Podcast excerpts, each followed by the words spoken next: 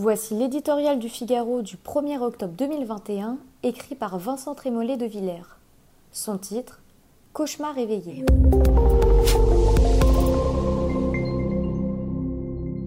Les personnes d'abord, celles que le crack déshumanise jusqu'à transformer les êtres en zombies esclaves des pulsions les plus dégradantes, celles qui craignent légitimement à chaque instant d'être victimes du drogué devenu délinquant, du délinquant sous l'emprise de la drogue. Les sabots ensuite.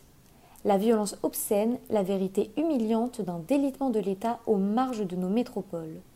Mobilité douce, progressisme inclusif et équitable en centre-ville, déchéance et agression dans les périphéries, quel contraste entre les discours lénifiants sur l'inutilité des frontières et ce mur de parpaing que l'on construit en quelques heures pour boucher un tunnel entre Pantin et le nord de la capitale.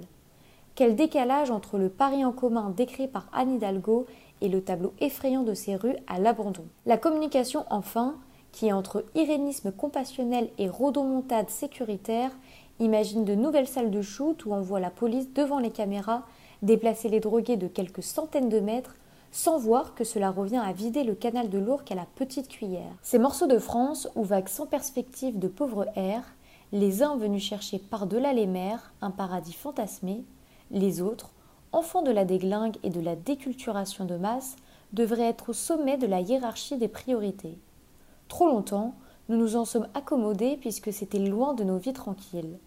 Certes, les cours des miracles au cœur de nos villes ne datent pas d'hier, mais quand elles se multiplient à travers tout le pays, quand elles étendent autour d'elles le chaos, c'est le principe même d'une autorité une et indivisible qui est remis en cause. L'enfer du crack, comme les cités barricadées des trafiquants, doivent être abordés dans leur dimension sécuritaire, sanitaire, culturelle, mais comment ne pas voir dans ces images de désintégration le cauchemar éveillé d'un pays qui s'affaisse et dont la population désemparée ne sait plus où donner de l'inquiétude?